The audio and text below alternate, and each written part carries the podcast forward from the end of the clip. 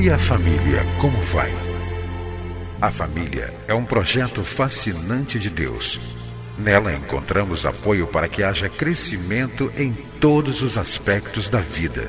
No entanto, para que esse projeto seja bem sucedido, é preciso seguir os padrões do idealizador da família. Na Bíblia, a palavra de Deus, encontramos as diretrizes que vão nos levar a uma vida familiar equilibrada e nela também vamos aprender a defender a família dos ataques que tem sofrido nos últimos dias. Está começando o programa Vida em Família, do Ministério Oicos.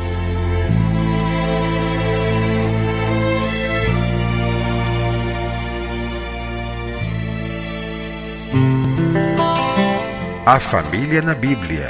Você conhecerá como Deus ama, protege e ajuda as famílias. 13 estudos bíblicos sobre o lugar da família nas páginas da Bíblia. Adquira para estudo individual ou em grupo. Visite-nos na internet www.cliquefamilia.org.br ou ligue para nós 21 2264 9207. Você vai ouvir agora mais uma mensagem para fortalecer a sua família. Estamos mais uma vez com você através do programa Vida em Família, um programa do Ministério Oicos, Ministério Cristão de Apoio à Família. Nossa missão: advogar a importância da família e promover o seu fortalecimento. Estamos estudando em nossos programas sobre os resultados das obras da carne na vida pessoal, conjugal e familiar. Paulo, em sua carta aos Gálatas, capítulo 5, do verso 19 até o verso 21, alista 15 práticas que denotam uma vida longe, distante de Deus, uma vida sem o controle do Espírito Santo de Deus. Temos falado dos tremendos prejuízos que essas atitudes proporcionam à pessoa, com reflexos no casamento e na vida familiar. Recapitulando bem superficialmente o que já abordamos nos programas anteriores, falamos sobre os malefícios de viver uma vida onde a imoralidade sexual, a libertinagem e a impureza se fazem presentes na vida pessoal, prejudicando a comunhão com Deus e com possibilidades concretas de afetar e até mesmo levar à dissolução do casamento e da própria família. Falamos sobre o perigo e os prejuízos de colocar Deus à margem de nossa vida pessoal e familiar quando abordamos a questão da idolatria. Somente Deus deve ocupar o primeiro lugar em nosso coração. No penúltimo programa, fizemos comentários sobre a grande decisão de não permitirmos que a inimizade adentre em nosso coração e em nosso lar. Deus quer que vivamos em harmonia com as pessoas que estão mais próximas a nós, bem como entre os povos e nações. No último programa, Deus nos deu a oportunidade de falar sobre os perigos e os prejuízos que a discórdia pode proporcionar a um relacionamento humano, principalmente na família. Quantos casais e familiares vivem constantes brigas e desentendimentos? Avançando em nosso estudo, chegamos à palavra ciúmes. O apóstolo Paulo relaciona o ciúme como uma das obras da carne. Um sentido positivo e um negativo, nós podemos encontrar uma interpretação sobre essa palavra ciúmes. A palavra usada para ambas os sentidos é zelos. A palavra usada por Paulo aqui quando ele diz ciúme é a palavra zelos. Em Romanos capítulo 10, versículo 2, Paulo afirma o seguinte: Porque lhes dou testemunho de que tem zelo por Deus, mas não com entendimento. Em Isaías capítulo 9, versículo 7, diz: Do aumento do seu governo e da paz não haverá fim, sobre o trono de Davi e no seu reino, para estabelecer e o fortificar em retidão e em justiça, desde agora e para sempre, o zelo do Senhor dos exércitos fará isso.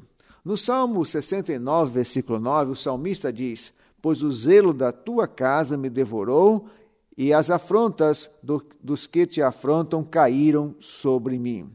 Então nós podemos ver que a palavra zelos pode ser traduzida tanto por ciúme como zelo propriamente dito. Na ideia de zelo, no sentido positivo, também aparece no Salmo 119, versículo 139, quando o salmista afirma: O meu zelo me consome, porque os meus inimigos se esqueceram da tua palavra. Esse tipo de zelo, que em algumas traduções da Bíblia usa-se a palavra ciúme, é algo positivo. Então a palavra zelos tem o lado positivo e o lado negativo. Quando Isaías, capítulo 9, versículo 7, afirma que o zelo do Senhor dos Exércitos fará isso, o que ele está transmitindo era a mensagem de que Deus vai levar a efeito os seus propósitos. Quando o salmista, no Salmo 119, versículo 139, afirma que o zelo da tua casa me devorou, a ideia é da paixão por Deus que o consumia e o estimulava. Esse tipo de zelo deve ser cultivado por todos nós. É o sentido bom da palavra zelos, no grego. No sentido negativo, a palavra ciúme, que no grego também é zelos, é atitude que destrói os relacionamentos pessoais, incluindo aí a relação conjugal e familiar. Paulo usa essa palavra em suas cartas cerca de nove vezes, sendo que três no sentido negativo. Em Romanos capítulo 13, versículo 13, ele aconselha: Andemos honestamente como de dia, não em glutonarias e bebedeiras, não em pudicícias e dissoluções, não em contenda e inveja ou ciúme. Em 1 Coríntios, capítulo 13, versículo 3, também diz: Porquanto ainda sois carnais, pois havendo entre vós inveja e contendas, não sois porventura carnais e não estáis andando segundo os homens?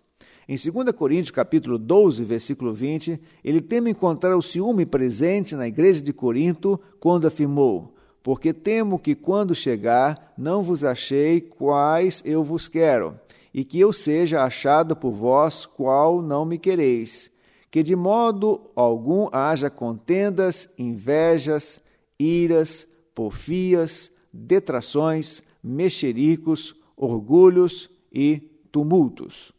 Aplicando a vida conjugal e familiar, nós podemos fazer as seguintes afirmações: o ciúme é uma distorção do zelo.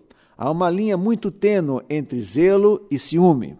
O antídoto do ciúme é o amor. Há uma expressão que diz: quem ama, confia. Uma pessoa com baixa autoestima pode estar gerando na relação um grau intolerável de ciúme que precisará de tratamento através de aconselhamento e também possivelmente de uma terapia. O que fazer se você é ciumento em relação ao seu cônjuge ou ciumenta? Primeiro, procurem a origem desse ciúme, que muitas vezes está ligado ao medo da perda. Segundo, admita que o ciúme possa estar prejudicando sua relação conjugal e familiar. Em terceiro lugar, procure a ajuda de um conselheiro cristão ou de um terapeuta comprometido com os princípios cristãos. Então, nós podemos ver que a palavra ciúme usada por Paulo é no sentido negativo. Não devemos ter ciúme do nosso cônjuge, não devemos ter ciúme dos nossos filhos, não devemos ter ciúme dos nossos pais.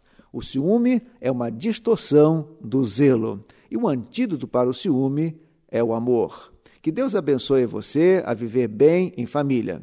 Se esse programa está ajudando você na sua vida familiar, escreva para nós compartilhando essa experiência e concorra a um sorteio mensal de um kit do produto Oicos. Escreva para nós, Ministério Oicos, Rua Marise Barros, 479, Sala 7, Maracanã, Rio de Janeiro. CEP 20270 003 RJ. Que Deus abençoe você e que o Deus, o Criador da família, ajude você a viver melhor em família. Entre em contato com o Ministério Oicos, escrevendo para a Rua Marise Barros, 479, Sala 7, Maracanã, Rio de Janeiro. CEP 20.270-003 ou através do nosso site na internet www.cliquefamilia.org.br. Que Deus abençoe a sua casa.